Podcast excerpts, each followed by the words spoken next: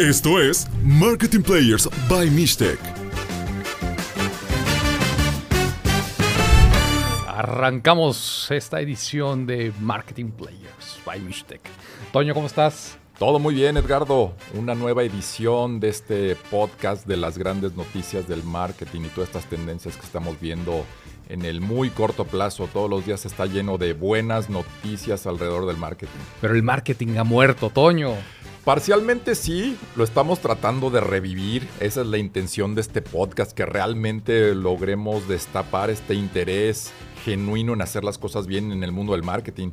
Pues, ¿qué pasa con el mundo del marketing? Mucho se escucha esta palabra y siempre decimos, y empezamos por aquí, que se ha prostituido un poco este tema, porque hoy el marketing está en manos de todos y todos dicen saber hacerlo, pero nadie lo hace. Entonces, esa es nuestro, nuestra razón de estar aquí y compartir esta, estas notas, esta información, porque creemos que el marketing es mucho más allá de temas digitales, que ciertamente está de moda y ciertamente hoy todo es digital, pero creemos que esa base estratégica, esa base de pensamiento, esa base de poder razonar, diagnosticar, entender y buscar las mejores oportunidades para las marcas, los productos, los negocios, es la razón del marketing, ¿no? Entonces, no se queden con ese concepto de, ah, contraté al junior que está haciendo un tema de redes sociales y ya estoy haciendo marketing, ¿no? O sea, si creen que por tener su página de Facebook ya están haciendo marketing, mm, parcialmente. Pero déjenme decirles, la buena noticia es que hay muchísimas opciones, muchísimas ideas. Yo siempre lo pongo con esta analogía. Tenemos una mesa llena de botones, ¿no? Y entonces realmente esos botones son acciones o actividades clave que se pueden hacer en este mundo del marketing, ¿no? Desde acciones de BTL, digitales, pensamiento, publicidad, etcétera, etcétera. Aquí realmente el reto es cuáles de esos botones son los que les conviene activar a una marca. Definitivamente no son todos los que necesita una marca. Hay que ser muy estratégicos. Y ese definir ese camino, definir esos botones, es el pensamiento, es la base del marketing. Oye, arrancaste golpeando cabezas duro el día de hoy. Vamos ¿eh? a partir un melón Ácido aquí. y directo a la cabeza de muchas cosas. Pero es lo interesante de esto, ¿no? Destacar a los marketing players, que es, quién está haciendo bien, quién está jugando bien en esto, y no solamente quedarnos en la superficialidad del mundo del marketing, de las redes sociales. Ayer justamente hacíamos una crítica de esta gente que trata de desarrollar su marca personal y se basa simplemente en publicar fotos, ¿no? Una foto en bikini, una foto en el restaurante, una foto tomando y creen que están construyendo una marca personal no están dando realmente un plus, no, no están teniendo una postura y no están aportando algo. Y esa gente después se da de topes de, ah, no hago negocio con mis redes sociales. Pues ¿cómo vas a hacer negocio? Estás simplemente teniendo un álbum de fotos en, en, Instagram, eso no es un negocio ni es una marca. Las marcas se tienen que construir, las marcas personales se tienen que construir con las mismas reglas de una marca comercial y es ahí donde muchos no están entendiendo, pero en contraparte hay muchos players que lo están haciendo muy bien. Aquí es hablar desde las tendencias locales, globales, nacionales, qué es lo que está inspirando en el mundo de marketing y destacando justamente con lo que habrías de que el marketing no está muerto. Partiste otro gran melón en esta mesa, Toño. Marca personal. ¿Qué onda con este tema de la marca personal? O sea, están surgiendo voceros, no sé cómo llamarlos ya, influencers, personajes que te están vendiendo cursos de marca personal. Y, la verdad es que deberíamos de preguntar cómo está su propia marca personal para ayudarte a construir esto, ¿no? Exacto, si son una empresa, si realmente tienen infraestructura, si están proponiendo algo, simplemente se están subiendo a una ola. No está mal justamente que se suban a ola de tendencias que hay, es bueno, pero siempre tienes que pensar tu estrategia, tu postura, lo que estás tratando de proponer y es ahí donde muchos no están entendiendo estas reglas del juego. Sí, yo me acuerdo unos años atrás, y esto parece medio obsoleto, pero se hablaba de Víctor Gordoa, de la imagen pública, de Gaby Vargas ayudándote a construir una imagen. Y, y en ese momento hasta nos mofamos porque podía parecer superficial, superficial.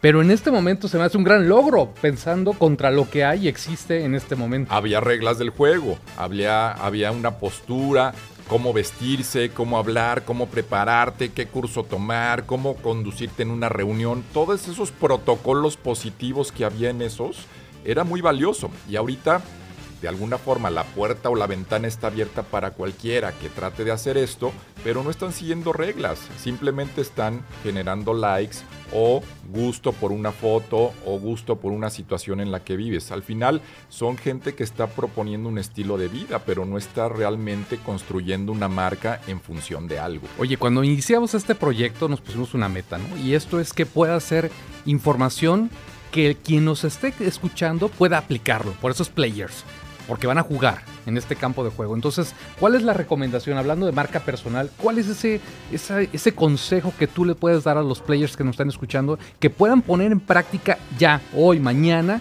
y que puedan activar en función de este territorio de marca personal? Yo les diría uno sumamente sencillo, que traten de escribir qué quieren proponer con la marca que están desarrollando.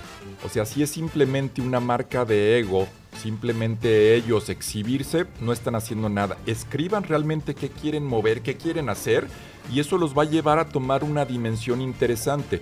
Ya nos podríamos ir más profundos, hacer bloques estratégicos de cada marca, pero eso es ir muy profundo. Simplemente, ¿qué quiero mover? Ah, yo quiero ser el líder de los restaurantes en México y quiero proponer cuáles son las mejores tendencias en vinos o en comida o en alimentos. Quiero ser el líder de los veganos. Ah, estás estableciendo una postura, pero no simplemente por tomarte tu licuado en la mañana vas a ser un líder vegano. Tienen que escribir, tienen que hacer la tarea. Ese sería un consejo sencillo, aplicable, rápido que pueden poner en acción. Ahí está, un consejo súper aplicable para poder entrar al territorio de marca personal y bueno, pónganse en sus marcas listos, fuera, porque hay mucho de qué hablar, ¿no? Ya nos tardamos aquí con este tema y todavía no entramos a lo sabroso de este tema, ¿no? Y a estas noticias, a todo lo que está pasando, que es mucho en el tema de marketing. ¿Por dónde quieres empezar, Toño? No, realmente hay muchísimo. Creo que lo que estamos viviendo recientemente, estamos entrando una semana fabulosa, un par de semanas fabulosas, que es la semana. A un año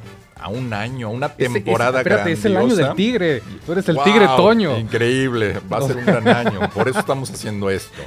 Nos vamos a ligar a la cultura china y hacer un gran año del tigre. Oye, publicitariamente esta semana fue clave por esto. Cantidad de marcas orientales todos sus presupuestos, todas sus campañas, todos sus ads, como los conocemos, dirigidos al famoso tigre, ¿no? Increíble, vimos cosas espectaculares y más que ellos juegan con esta parte de fantasía, hacen un, marketing y una publicidad súper distinta, eso la verdad sí te impresiona, la verdad es grandioso.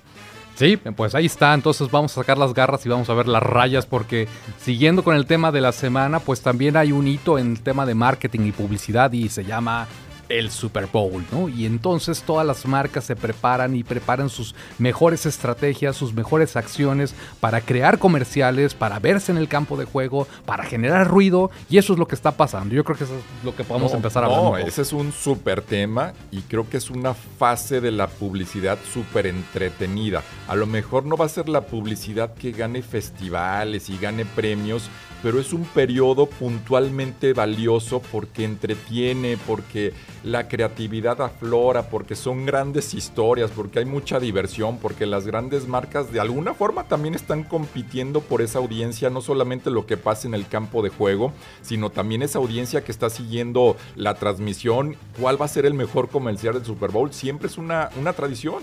A, a mí me pasa esto, o sea, como que te da esa licencia de poder despeinarte un poco y poder crear conceptos creativos que entretienen que tiene ese valor del humor y a la gente le gusta y la gente lo sigue, ¿no? O sea, dicen es que a la gente no le gusta la publicidad, no, a la gente no le gusta la mala publicidad. Entonces, ¿por qué la gente se vuelca a buscar estos anuncios, a verlos con atención? Porque son llamativos, porque están conectando, porque hay humor. O sea, en ese momento la marca se da la licencia de no vamos a hacer el deber ser, no vamos a hacer la parte informativa, no vamos a hacer una parte tan emocional y romántica, vamos a divertir, vamos a conectar, vamos a tener ese humor y entonces tenemos esa gran atención. Eso es padrísimo, creo que esa es la licencia, esa libertad que tienen las marcas y no te la puedes jugar de hacer algo tradicional y aburrido porque vas a hacer la burla del Super Bowl.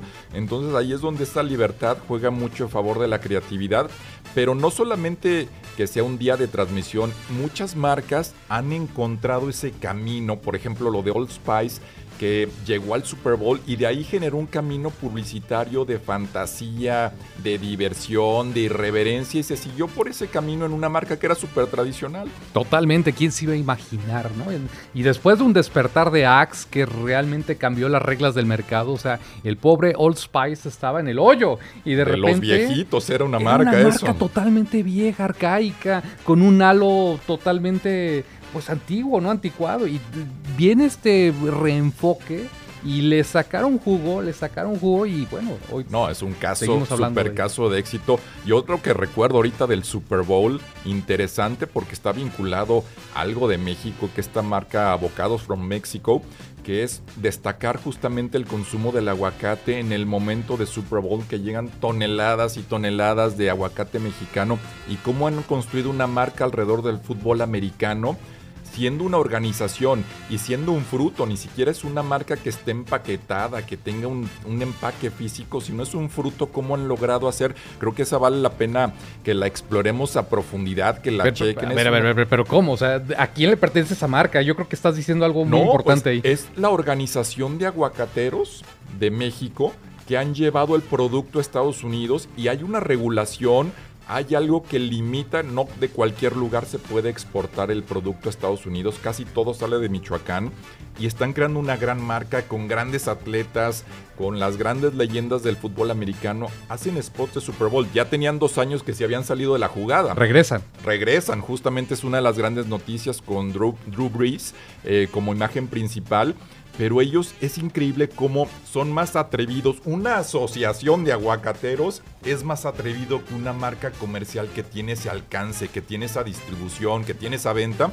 Los aguacateros están haciendo un trabajo maravilloso en la promoción de un fruto como el aguacate. Aplausos, Carlita. Yo creo que eso merece un aplauso y es un caso de éxito y es una forma en la que podemos ver que sí se pueden hacer las cosas creativamente, activamente. Es un gran ejemplo, ¿no? Y volvemos al tema de la agricultura y este tema del marketing del agro que nosotros estamos muy metidos. Y es muy común ver en este sector lo tradicional. Es difícil romper las reglas del juego y realmente es valioso que esta unión de aguacateros vaya más allá, piense más allá y pues sea trascendente en un momento, ¿no? Y mucho hemos estudiado este caso de abocados porque no solamente es un tema de un spot en el Super Bowl, es una plataforma integral bien construida con muchos eh, elementos de valor. Totalmente. Al final buscan generar rotación, que la gente prefiera el aguacate mexicano y que vayas a un súper y que pagues una buena cantidad de dólares sabiendo que el producto es caro allá y que prefieras esa marquita que le ponen, ese sellito simplemente que le ponen al aguacate porque es aguacate de México. Eso tiene valor, eso tiene un valor importante como marca, es una plataforma promocional, estimulante, educativa de los beneficios que tiene consumir aguacate porque no quieren solamente que te eches tu guacamole en el Super Bowl, sino que consumas aguacate durante todo el año. Hay una plataforma educativa que ligan también a segmentos. Vimos lo que hicieron recientemente con Talía para el segmento muy latino, seguidores de Talía tratando de proponer recetas y un estilo de vida saludable con el aguacate. Es decir, no se queda solamente con ese, esa bala importante de un, de un partido, sino es una plataforma de todo el año. ¿Cuál es tu comercial favorito, Toño? A ver. Hasta el momento, de lo que he visto, creo que, y, nos estamos moviendo un poquito al tema, pero creo que la marca de Lays o lo que es Sabritas en México está haciendo cosas también fabulosas en este sentido. Este, sacar una edición limitada de empaques de todos los equipos de la NFL. Y otro punto importante, cómo destacan al agricultor, al productor de papa en Estados Unidos y lo ligan a una marca comercial y lo ligan con un atleta o exatleta como Jerry Rice, una leyenda del americano, y sacan una edición previa a Super Bowl, porque van a a lanzar más cosas, lanzar un spot bien interesante también con, con los jugadores que, también están haciendo cosas maravillosas. A ver, pero barajeba un poquito más despacio esta, esta parte que estás platicando, porque tú y yo conocemos el caso, pero seguramente quien nos está escuchando no tanto. ¿De qué se trata esto? ¿Cómo es esta acción creativa de los granos de valor? Es que al final, ¿cómo se está diferenciando el, eh, las, las marcas como Lays?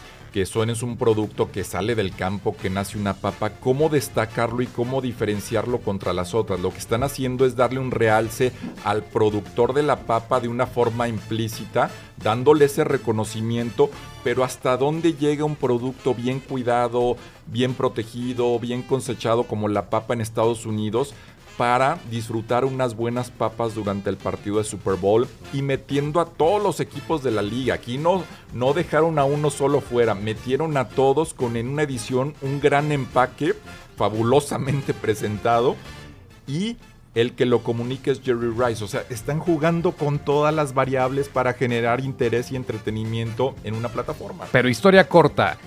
Eh, eh, los productores de papa de X región, Texas, por decir algo, o sea, ahí tienen su campo y dicen, este es un campo, esta es una tierra tejana. Por lo tanto, es vaquera. Y entonces de eso, de ese cultivo, digamos, lo llevan a esta edición limitada y le llega al fan una bolsa de los vaqueros de Dallas Sí lo dije bien, ya estoy confundido. No, no, está bien, está bien. Lo, están segmentando por regiones. Y entonces el, fan realmente está abriendo una papa cultivada en, tu su territorio. En tu región. Maravilloso. Y están llevando todas las ediciones de las distintas regiones, siendo un, una cosecha muy noble la parte de papa a todas las regiones para generar relevancia. Es un caso extraordinario pero volvemos, ¿cómo te metes al mundo de Super Bowl? ¿Cómo entretienes? ¿Cómo lo haces relevante, divertido e interesante en un periodo puntual? Y no solamente dices, aquí tengo mi edición limitada número 60, vamos y cómprala. Se quedan en historias muy cortitas. Hay un porqué, hay un para qué de fondo interesante. este tema de ediciones limitadas lo podemos ligar muchísimo. Haremos un programa de eso, especialmente. Solamente de eso, solamente de eso. Porque, o sea,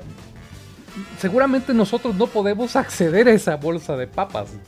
Pero estamos viendo. Y esa es la noticia. Eso es a lo que le apuestan las marcas. A lo mejor justamente es una edición limitada. No es que va a llegar a todo el público y de repente ahí como que se traban las compañías y las marcas porque dicen es que cómo la distribución, cómo lo vamos a hacer, cómo lo vamos a lograr, es imposible. No, no te preocupes. O sea, realmente el concepto es que pueda ser algo que dé de qué ha de hablar. Lo importante es cómo piensas el proyecto. Volvemos al gran tema de la estrategia. Hay que pensar el proyecto de una forma distinta. No solamente lancemos una edición limitada.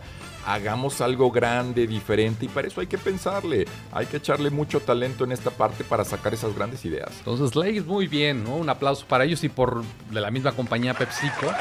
Tenemos pues este caso también de los jugadores de los Manning disfrutando, preparándose para ver el tema y ya están ahí listos y de repente toca la puerta Víctor Cruz, este jugador de los Gigantes de Nueva York. Increíble. Y, hey, chicos, vámonos a ver el partido, ¿no? Exacto, vamos a hacer un recorrido y van en un camioncito recogiendo otros jugadores para disfrutar el, gran partido, ¿no? Una idea maravillosa. Creo que mal bajada en México. Lo vimos muy cortita, muy parchada, no se entiende. Yo no sé por qué no jugaron con esa misma regla. Ya tienes lo más difícil, que es una gran producción con jugadores. Ya tienes los derechos, pues bájalo a México. Juégatela. No sé si el domingo de Super Bowl van a hacer algo. Creo que no a lo mejor nos sorprenden, pero es algo que deberían estar haciendo. Sí, y, todavía no queda ahí, todavía Seth Rogen está con un teaser ahí que nos está llamando la atención, ¿no? Una voz misteriosa que dice estoy buscando a Seth Rogen y quién sabe qué va a pasar, ¿no? Es un buen teaser. a ver con, qué nos hay que esperar. Faltan pocos días para ver qué sucede ahí. ¿Qué más tenemos? Doritos. Doritos siempre haciendo Doritos siempre es una marca que está caliente, es una marca que entendió que la irreverencia, que hacer las cosas distinta es la forma de generar atracción. Ellos son una super marca protagonista. Megan Thee Stallion, esta cantante de música, de música de rap, justamente entra en la escena donde pues de repente ella va a su camerino con sus Doritos Flaming Hot y entonces de repente cuando entra a su camerino, una mano de un animal de estos perezosos quita su letrero para no dejarle entrar. Ese es el teaser. ¿Qué va a eh, pasar? No lo, no lo sé. Eh, vamos a descubrir muchas cosas. Es que es lo rico de eso, cómo vas dando esas pequeñas piececitas de interés en expectativa del juego, en expectativa de que vas a descubrir algo más. Eso se nos hace fabuloso también cómo lo manejan. Y de saberla leer, porque este personaje, esta rapera de la que estamos hablando, en su momento fue muy polémica porque fue a un concurso de estos donde tienen un reto de comer picante, ¿no? Ah, eso no lo sabía. Ah, bueno, pues estamos poniendo No, picante pues el las noticias a todo lo que Y da. entonces de repente pues tiene una gran capacidad para aguantar este sabor El y pues la toman como un como un Ah, elemento de valor para no esta sabía campaña. eso. ¿no? No, es que ellos ligan las cosas muy bien. Es fabuloso. Yo ya medio vi lo que viene, entonces con este sabor que tú haces cuando te enchilas, empieza con ese so- sonido de rap y empiezan a crear lo que viene. Pero ya lo veremos, ya lo veremos en qué desemboca este, este tema.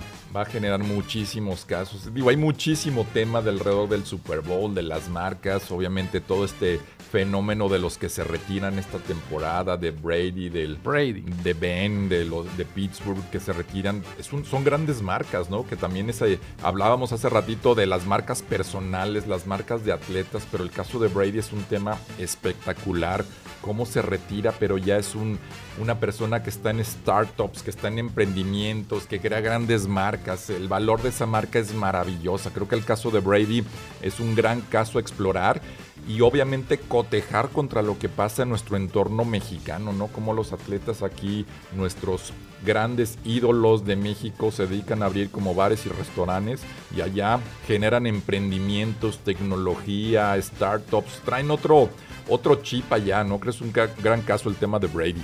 293 millones de dólares en sus contratos de juegos, Tom Brady. Nada más por el juego. Nada más por el Imagínate juego. lo que ha ganado en sus inversiones, en donde ha metido dinero él. Eso es una marca persona, eso es una marca de valor, justamente volviendo al tema, porque no se queda solamente en ser un gran atleta que lo es, con esos siete Super Bowls ganados, no, con todos los pases, las yardas, o sea, es, una, es un espectáculo verlo jugar simplemente, ¿no?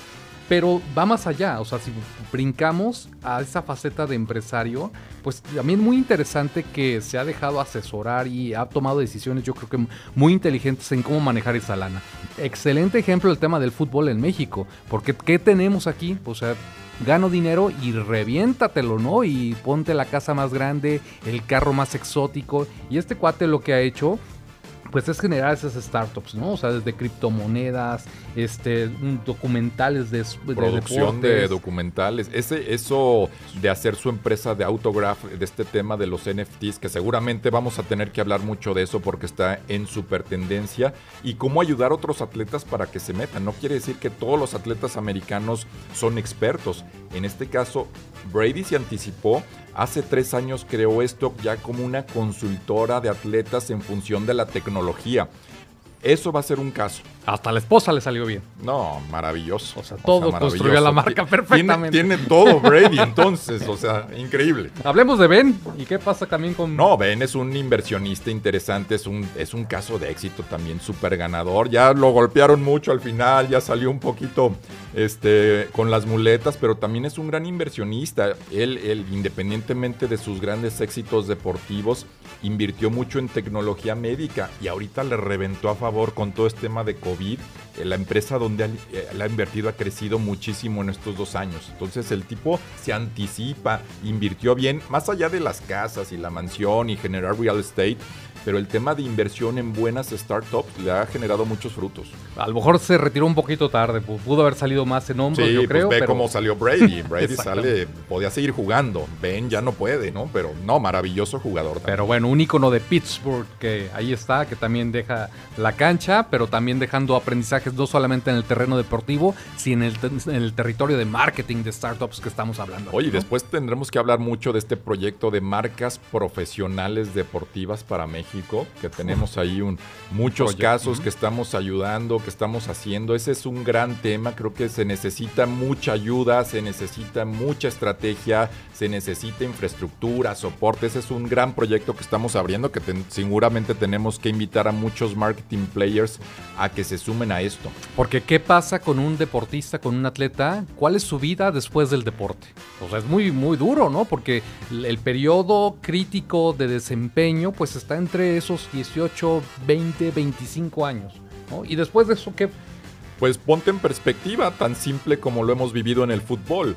¿Cuántos dicen yo quiero ser entrenador como mi siguiente paso? Y solamente hay 18 lugares. Y a lo mejor tal vez hay un lugar para un jugador, para un exjugador mexicano de ocupar ese lugar de entrenador. Piensan en cortito hay muy poca probabilidad que seas entrenador. Todos se preparan para entrenador cuando pueden hacer mucho más con sus marcas, pero no las preparan desde antes. Tal vez empiezan ya cuando está su decadencia, cuando se les está acabando la lana, cuando alguien les dice vamos a invertir tu lana en este bar porque va a ser un hitazo, porque tú vas a estar aquí sentado y va a venir a la gente aquí a consumir y no piensan, no se anticipan. Ahí es cuando eh, ellos tienen que pensar cuando están en su apogeo, en esos 25, 27 años que apenas van creciendo, qué hacer, cuál va a ser su siguiente nivel, no solamente como entrenador. Y no quiere decir más que se preparen como entrenadores, que se preparen como empresarios.